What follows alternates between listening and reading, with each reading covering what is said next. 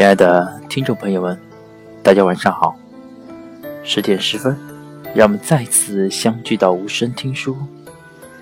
今天给大家分享的内容是：放下过去，给自己一个解脱。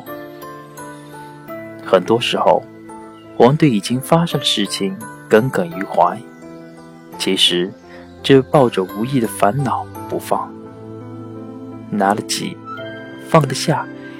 才是让自己活了轻松的人生态度。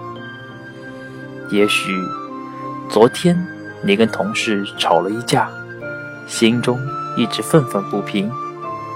再想到这个人以前对你的所作所为，心里更是生气。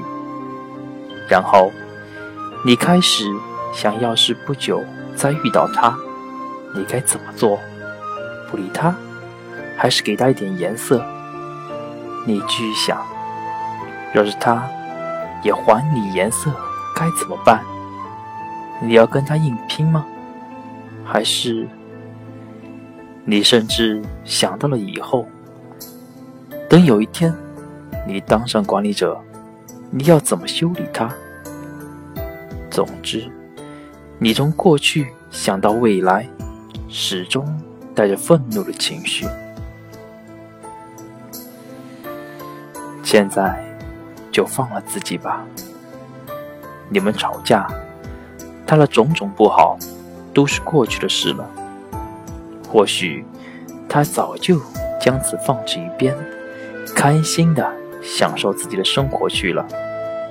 而你还在这里红颜大怒，伤身、伤心、伤自己。曾经。有位满怀怨恨的妇人向我诉说着过去的种种不平。我会如此难过，是因为那个人实在太过分了。他激动地说：“嗯，你的境遇的确悲惨。”我说：“但是，会让你如此难过的，还是你自己呀。”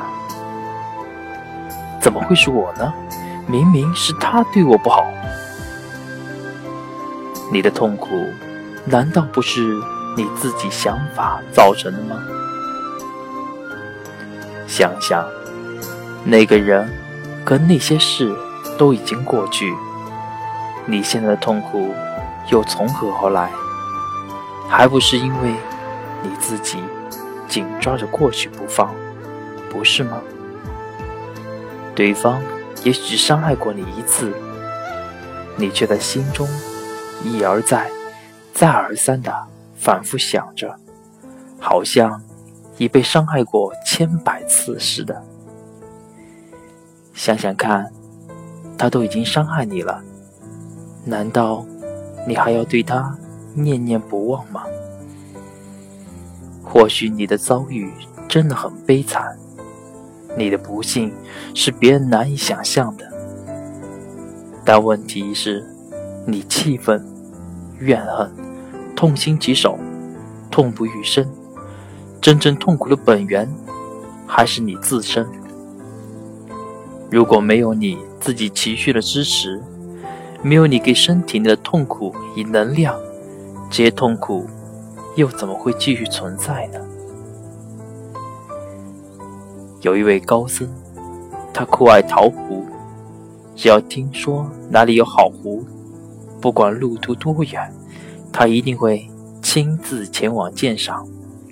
如果中意，花再多的钱，他也舍得。在他所收集的茶壶中，最中意的是一只龙头壶。